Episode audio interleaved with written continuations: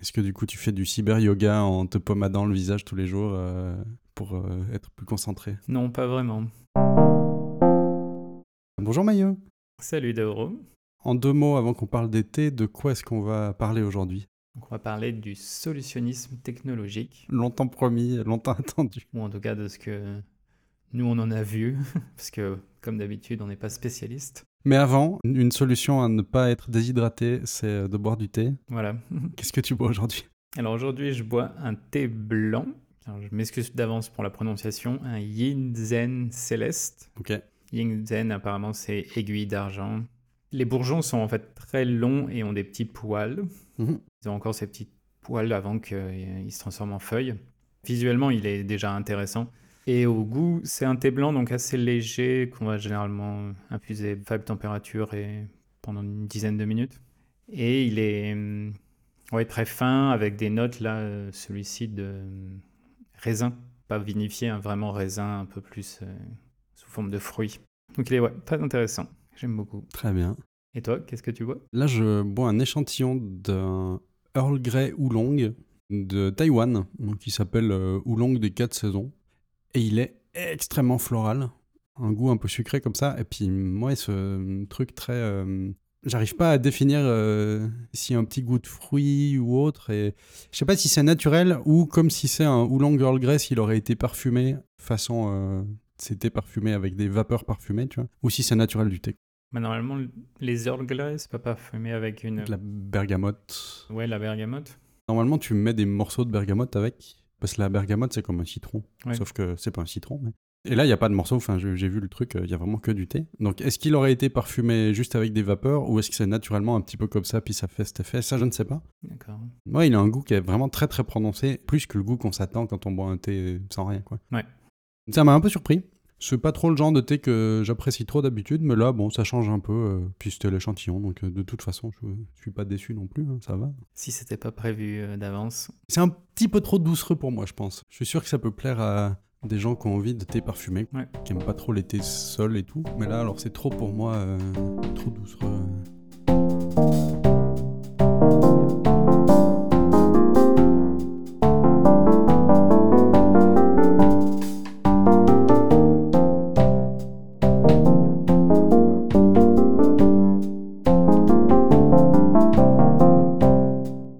Donc on va parler aujourd'hui de solutionnisme technologique, mais euh, c'est un peu flou quand même comme euh, terme. En tout cas, la première fois que je suis tombé dessus, j'étais content d'avoir des explications. Vu que tu en as trouvé, est-ce que tu peux nous expliquer un peu ce que c'est? J'en avais entendu parler via euh, Evgeny Morozov. Et je sais qu'il y a- un terme de technosolutionnisme qui existe aussi, qui a pas l'air d'être apparemment la même chose. Mais la définition de Morozov du solutionnisme technologique, c'est que pour des problèmes qui sont des problèmes humains, donc politiques, sociales, sociétales, etc., on a tendance à aller chercher une solution qui soit technique, transformée en une question technique au lieu d'être questionné vraiment, pas la source du problème, mais Ou les causes du problème? Oui, les causes, voilà. Donc ça va avoir tendance à faire en sorte qu'on essaie de traiter les effets, Ouais. parce que la solution technique, elle va plutôt s'attaquer aux effets, au lieu de réfléchir et se questionner sur la vraie cause du problème à résoudre. C'est lui, comme ça que lui, il l'a défini.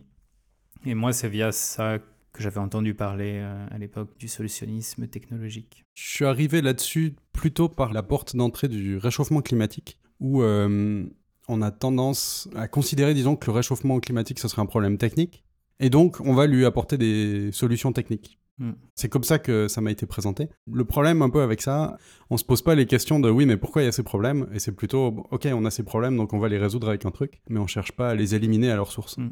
Pour moi, en tout cas, dans cette optique-là de réchauffement climatique, c'est un peu euh, pas forcément se poser les bonnes questions en allant trouver des réponses qui euh, sont peut-être pas forcément nécessaires en fait. euh, c'est-à-dire qu'il y aurait peut-être d'autres manières de faire que d'essayer d'inventer encore des choses. Ce serait plutôt de changer des comportements, par exemple. Et que du coup, le solutionnisme technologique, pour moi, hein, c'est un peu euh, une dérive où on aurait tendance à trop faire confiance à la technologie pour euh, solutionner des problèmes au lieu d'essayer de changer. Et puis j'avais aussi euh, vu des critiques de cette approche vraiment problème technique à résoudre sur le fait aussi que souvent on se posait pas les bonnes questions, mais aussi dans certains cas on était dans l'attente d'une technologie et en attendant de tenter de résoudre le problème avec ce qu'on a, on change rien jusqu'à l'obtention de la technologie. Ça fait aussi de forts ralentissements si on a besoin de changements rapides ou voilà ce type de situation. C'est vrai que si on part du principe que bon, euh, on se rend bien compte que brûler du pétrole pour avoir de l'électricité c'est une mauvaise idée, mais qu'on attend d'avoir inventé la fusion nucléaire pour euh, se débarrasser de brûler du charbon ou du gaz ou du pétrole, on va pouvoir attendre longtemps parce qu'on n'est même pas sûr qu'on soit capable de la maîtriser la fusion nucléaire. Historiquement, ça a quand même été montré qu'on est très mauvais à prédire le futur technologique, hein, parce que ça fait par exemple, sur les intelligences artificielles, 40 ou 50 ans qu'on nous dit que dans 5 ans, on a une intelligence artificielle générale. Alors, peut-être que maintenant c'est vrai, peut-être que maintenant, dans 5 ans, on en a une, j'en sais rien. Mais quand on répète juste dans 5 ans pendant 50 ans, un siècle, ça finira par être dans 5 ans, ça c'est sûr. Si on table là-dessus, sur cette solution qui peut-être n'existe pas, on perd du temps euh, et on ferait mieux de se poser peut-être des questions qui sont plus pertinentes ou de faire des actions qui sont plus pertinentes. D'ailleurs, je réalise à propos de cette histoire de prédiction, j'avais lu, vu une euh, conférence de quelqu'un qui avait fait trois catégories. Il avait pris des scientifiques, philosophes, et religieux, je crois. Mm-hmm. Et il avait évalué leurs écrits sur la qualité de leurs prédictions en euh, donc domaine scientifique. Ah non, je crois que c'était scientifique, art et religion. Et donc il regardait combien de scientifiques avaient fait des prédictions justes dans les arts, la religion et la science. Et en fait, les scientifiques étaient très mauvais à prédire le futur scientifique. Mais euh, bon, à prédire le futur, je sais pas, au pif religieux, je dirais, les artistes c'était les meilleurs à prédire le futur scientifique, mais le plus mauvais pour euh, prédire le futur artistique. chaque catégorie avait le plus de peine à se prédire soi-même. C'est un peu toujours vrai, hein, parce qu'il y a beaucoup de... Comme la fusion, il y a des gens, ça fait 20 ans qui disent que c'est dans 5 ans. Il y en a d'autres qui disent Ah non, non, c'est dans 50 ans. Et qui bossent aussi sur le sujet. Donc bon, le mieux, c'est de mon point de vue, c'est par contre important de continuer de chercher dans ces voies-là. Mhm. Mais il ne faut pas que ça devienne l'unique solution euh, et qu'on l'attende juste comme le Messie qui viendra peut-être jamais. Quoi.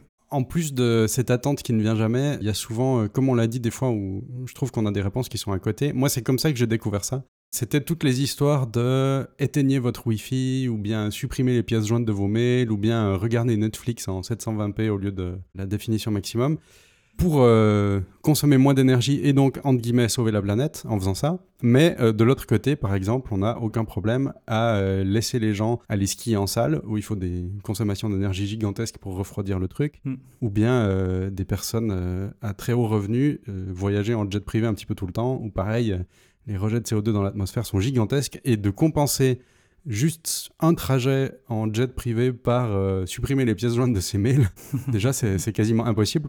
En plus, ce qui est compliqué avec ce genre d'argument, c'est que c'est difficilement réfutable parce que oui, évidemment, euh, supprimer les pièces jointes de ces mails, oui, tu occupes moins de place sur des serveurs. Euh, sauf que l'impact en vrai, il est mais absolument négligeable par rapport à des vraies actions un peu plus euh, sérieuses. C'est sûr que c'est plus facile de faire un petit appel à supprimer vos pièces jointes. Pour les gens qui le font, peut-être ça donne bonne conscience, voilà, mais en vrai, on n'a pas résolu le problème et c'est une solution un peu technique euh, qui en fait euh, ne solutionne rien du tout. Oui, qui là donne même la fausse sensation de résoudre un problème. Tu te dis euh, super, j'ai fait la petite action qu'on m'a demandé de faire et puis c'est bon et après tu te préoccupes pas du reste, mais en fait l'impact était nul quoi. Mm. Mais c'est clair que c'est plus facile pour tout le monde de faire ça que de faire 20 km en vélo tous les jours au lieu de prendre sa voiture, de plus aller en vacances à l'étranger en avion parce qu'on n'a pas envie de se priver, disons, d'aller faire ces vacances-là. Et oui. Alors que l'impact, il serait... Euh, Supérieur. Pour moi, en tout cas, c'était le, truc visible, un peu facile du solutionnisme technologique. En cherchant un peu, on en a trouvé d'autres. Qu'est-ce que tu avais, toi aussi, comme exemple? Moi, là où j'ai découvert ça, comme on disait tout à l'heure, c'était via Evgeny Morozov. Et lui, principalement, il attaquait les, à l'époque récente euh, entreprise euh, informatique, donc euh, Uber principalement, mhm. et aussi Airbnb, ce type d'entreprises qui maintenant sont courantes et très bien implantées, mais qui à l'époque où il en parlait était assez récente, et avec ce modèle du on transforme tout le monde en entrepreneur au lieu d'avoir des salariés pour faire tourner le service que fournit la boîte. Il a énormément pointé ça du doigt euh, à une époque euh, comme étant du solutionnisme technologique, de vraiment, bah, c'est compliqué de louer son appartement, euh, donc comment on résout le problème? Bah, On fait une app qui fait ça. Ok, ou alors on se pose la question de pourquoi euh, légalement c'est compliqué, est-ce qu'il y a des bonnes raisons, est-ce qu'il y a des raisons qui peuvent changer à partir de maintenant, est-ce qu'on peut... il y a plein d'autres manières de résoudre le problème. Mm. Lui, il montrait ça voilà, comme le, du solutionnisme technologique, et puis euh, principalement, après, lui voyait aussi des effets, il réfléchit souvent un peu long terme, et euh, tous les effets que ça a de prise de pouvoir d'une certaine manière de ces entités sur des parties de nos vies. Donc bah, Airbnb, ça veut dire que globalement, Beaucoup de gens l'utilisent pour se loger en voyage, etc. Et maintenant, c'est vraiment implanté. Et au début, il y avait eu beaucoup de cas où Airbnb était pas tout à fait légal dans certains endroits, etc. Je me souviens de plein de discussions en France euh, sur ça.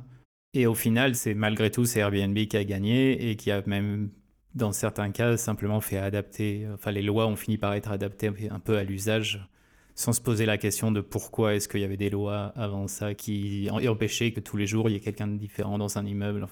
L'esprit aussi même de ce genre de truc a un petit peu changé, hein, parce qu'au début, la vocation première de Airbnb, c'était tu pars de chez toi, du coup tu payes ton loyer pour ne pas y être, donc quelqu'un peut venir habiter chez toi le temps que tu sois absent et te paye. Comme ça, tu récupères un peu ton loyer en ayant quelqu'un pendant que tu n'es pas chez toi. Il y avait vraiment cette notion d'aller chez l'habitant. Alors qu'aujourd'hui, euh, la plupart des trucs euh, Airbnb, en tout cas, où je vais, il y a énormément de choix où en fait tu vas chez personne.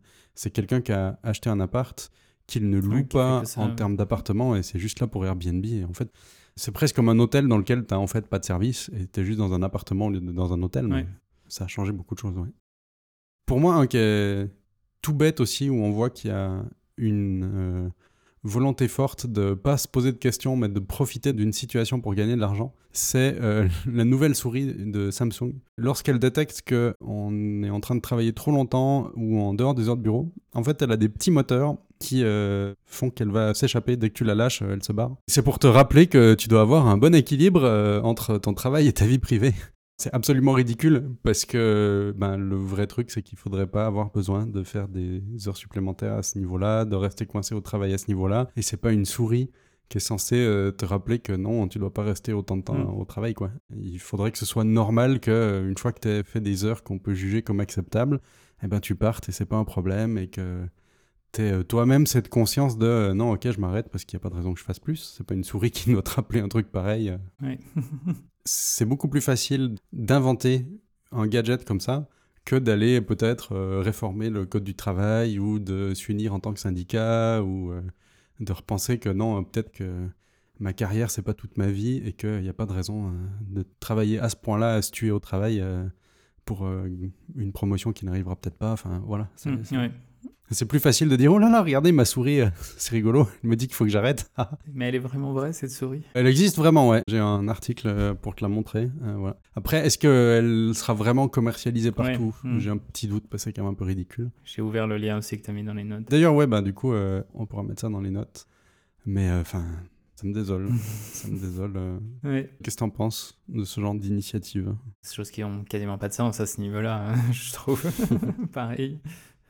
Parce que bon, en plus, j'imagine qu'ils vont sûrement collecter toutes ces données. Euh, si elle mesure le temps de travail, c'est bien qu'elle a une notion de quand est-ce que tu démarres, quand est-ce que tu t'arrêtes, si tu es à ton bureau ou pas, ou quelque chose comme ça. Donc, euh, Qu'est-ce qu'ils vont faire aussi de toutes ces données Je sais pas. Est-ce qu'ils vont les garder dans un coin pour euh, faire quelque chose après? Les revendre à tes managers parce que comme ça ils peuvent vérifier que malgré tout voir que tu fais des heures supplémentaires et que tu es un bon employé, je sais pas. je vois bien aussi l'utilisation dans le sens inverse. Par exemple, les managers qui vont dire qu'ils ont acheté ça pour toute la boîte parce que regardez, on prend soin de vous, on a une souris qui va vous rappeler qu'il faudrait y aller, voilà. C'est peut-être pour se donner bonne conscience pour le Chief Happiness Officer, le responsable du bien-être en entreprise. Euh, alors qu'en vrai, le vrai truc, ce serait de pas faire trop travailler les gens. Voilà. Ça, c'est peut-être un peu trop révolutionnaire. On avait aussi, en cherchant des trucs, euh, parlé un peu de wellness, bien-être et self-caring.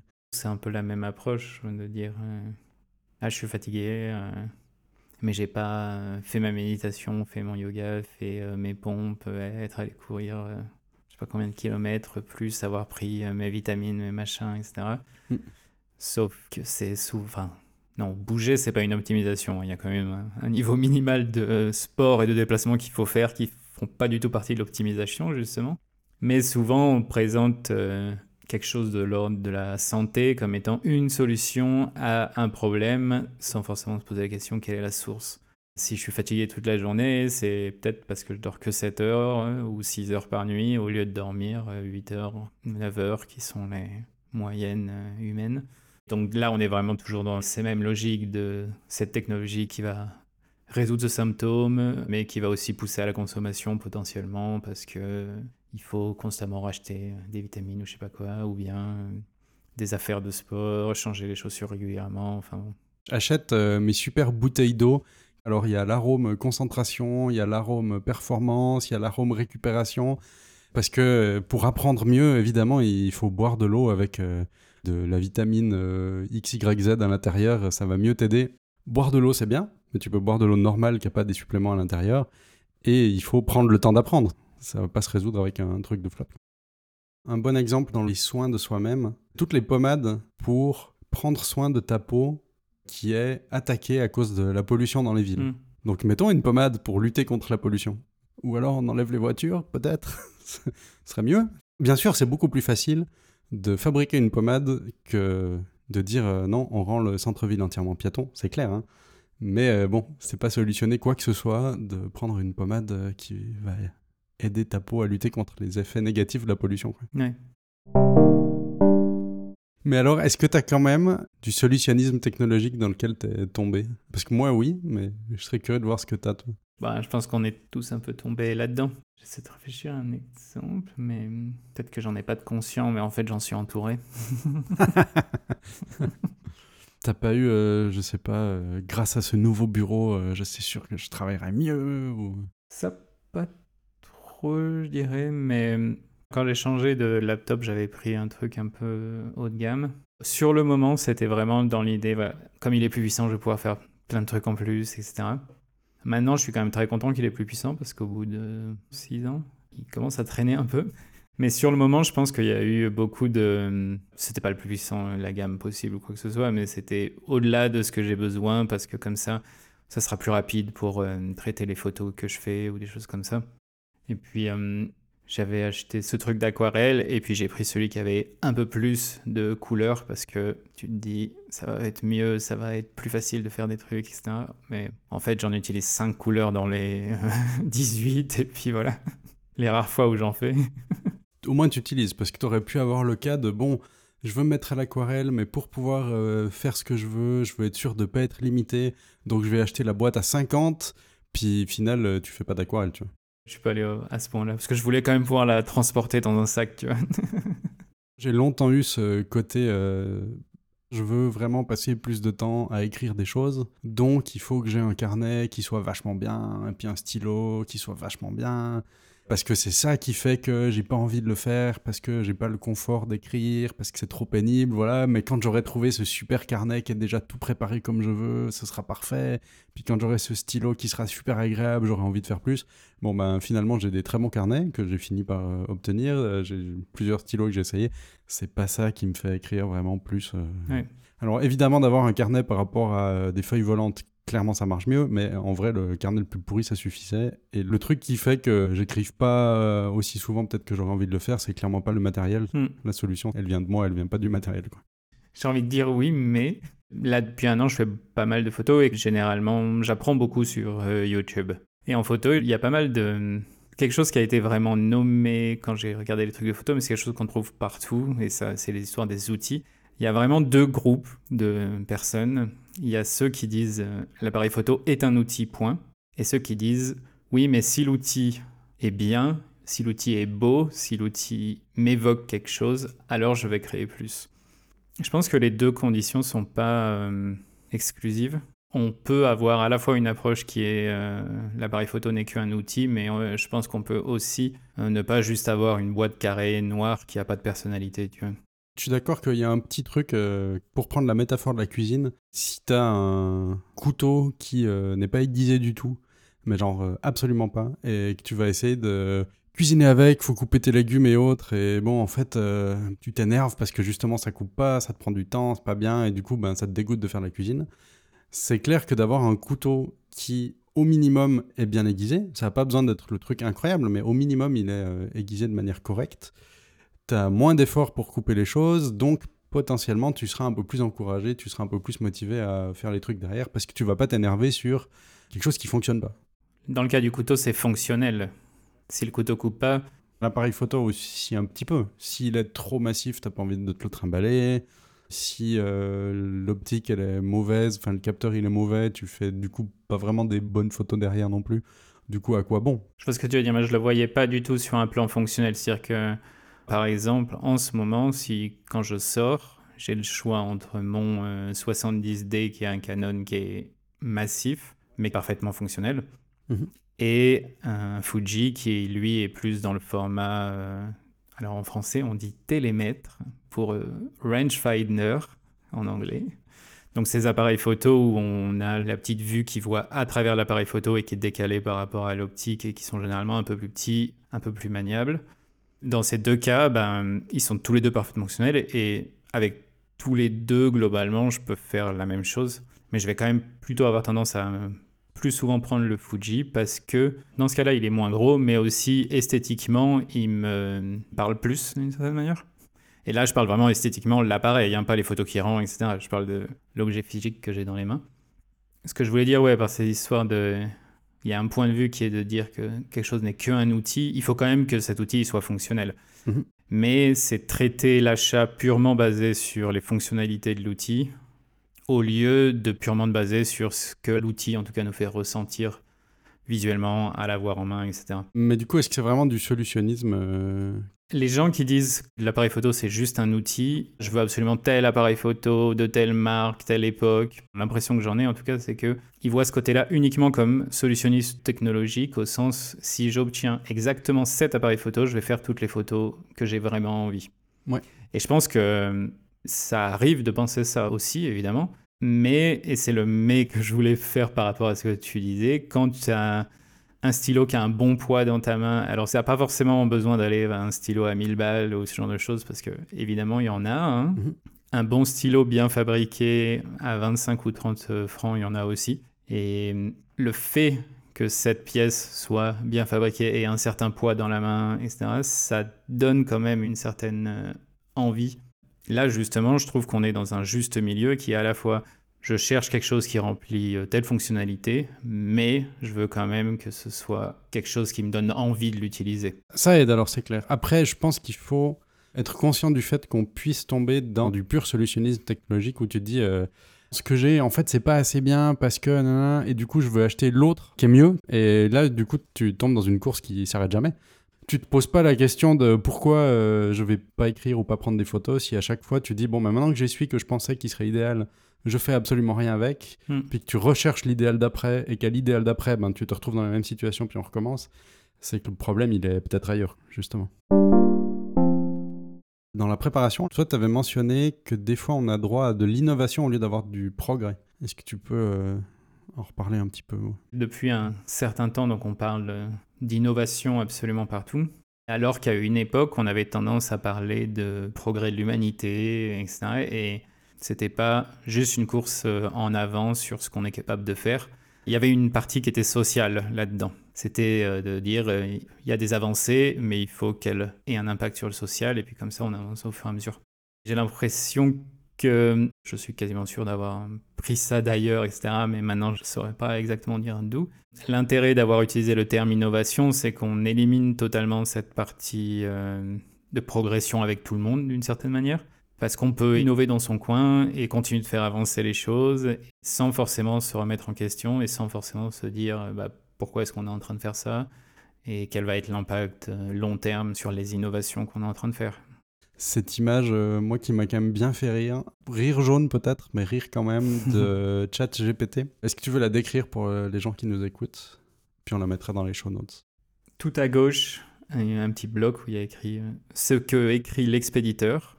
Et en dessous, il y a marqué Je veux ce boulot, voici mon résumé, Brian. Mon résumé, mon CV. Mon CV, oui. Ça, c'est envoyé à ChatGPT qui donc, lui, renvoie un gros email avec trois paragraphes qui expliquent que Brian est qualifié pour le job, etc.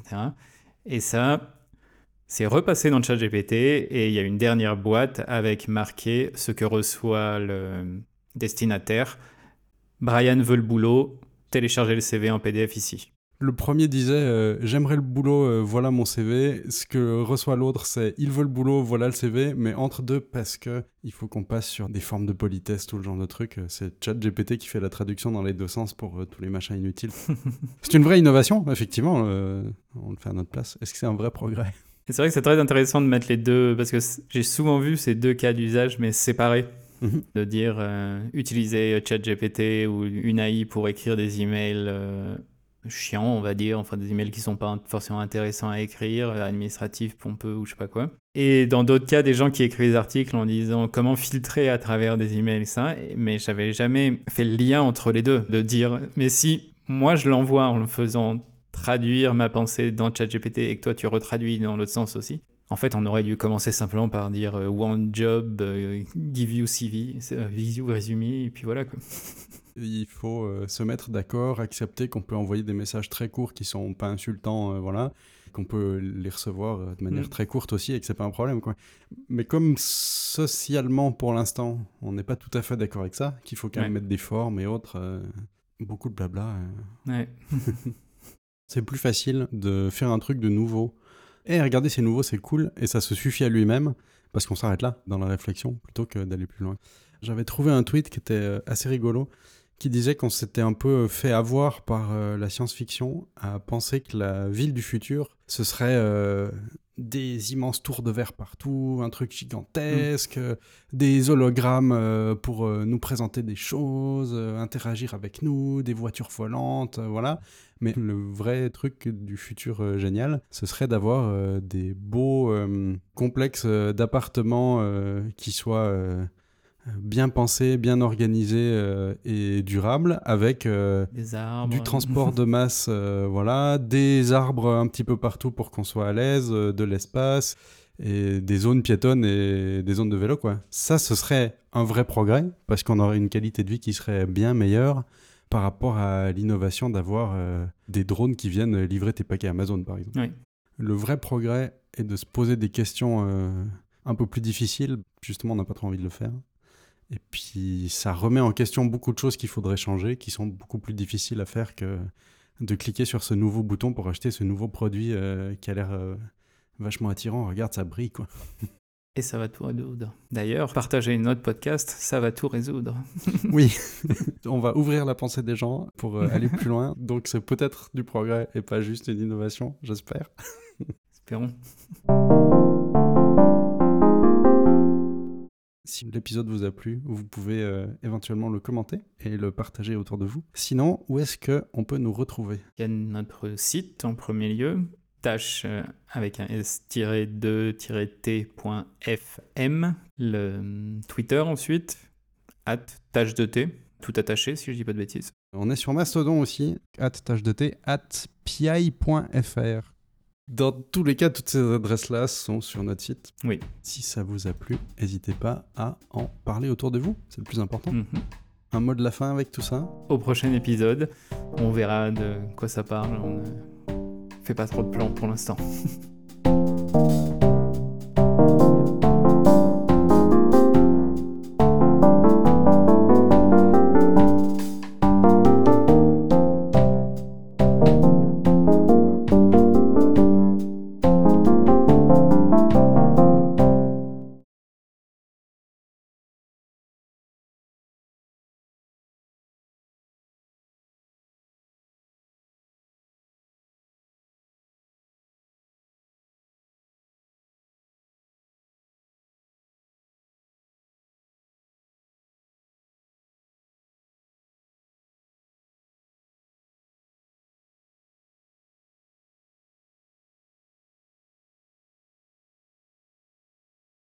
Ah oui, parce qu'elle se sépare en deux parties en plus, c'est ça? Comme ça, elle peut partir même si tu es dans les mains.